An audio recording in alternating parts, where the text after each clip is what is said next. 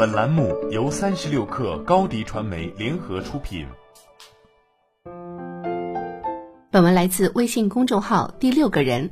最近观察学习了一些高管的职业选择和路径，给我带来了很大启发。在十年职场经历之后，人会有两种分流，其中之一是成为职业经理人，进入大公司大平台，带领一个相对有规模的团队稳健发展。这种途径对于学历和起步阶段的职业背景有极高要求。而另外一种是成为联合创始人或操盘手，进入超高速崛起的新兴品牌，成为某一项业务的负责人。这条路径的包容性更强，只要有扎实积累和一定的机缘，就有可能实现破局。无论是哪一种人，哪一种人生路径，我认为最后他们都实现了某种自我证明和职业生涯的突破。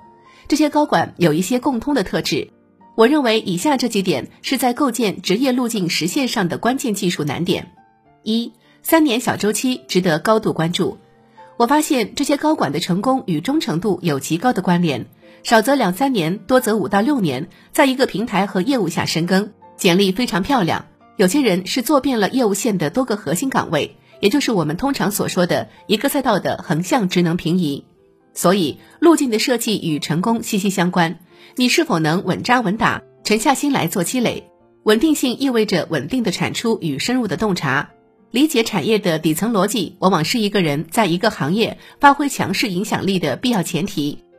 二，平台背书是最重要的王牌，平台就是下一场游戏的入场券。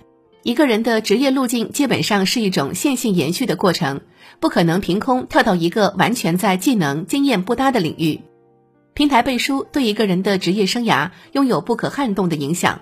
那么，假如我们渴望走到某个阶段性的目的地 C。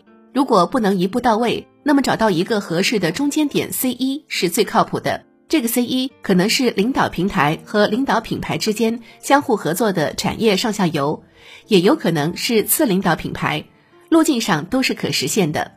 三高质量的教育仍然是重塑人生的必要选择。詹青云在奇葩说的一期辩题中聊过自己的经历。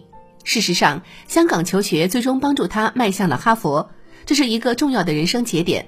教育帮助一个人重塑了人生轨迹，这仍然是一种普通人最有机会触达的重塑手段。所以，当我们发现再难往上跳的时候，或许重新审视自己的教育背景，来做进一步的判断，会帮助我们看清未来的方向，做出新的定位。四，搞定才能王炸。如果你看到这些高管今天正在做的工作，我想恐怕大家都忍不住会感慨：真厉害呀！但是以当下岗位的压力和挑战再来评估，那么无疑能驾驭得了现在的工作，那都是因为他能够搞定。而搞定最终是个自然而然的结果。